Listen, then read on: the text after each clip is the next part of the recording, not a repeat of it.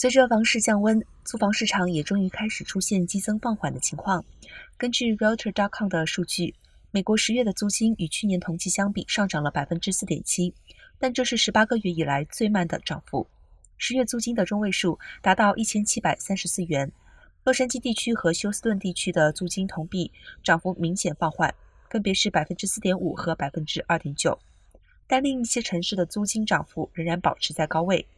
大纽约地区十月租金的中位数达到两千七百七十九元，芝加哥地区租金中位数为两千零三十二元，同比增长百分之二十三点七。虽然租金仍高于一年前，但涨幅其实正在缩小。在通膨压力下，房东失去了定价权。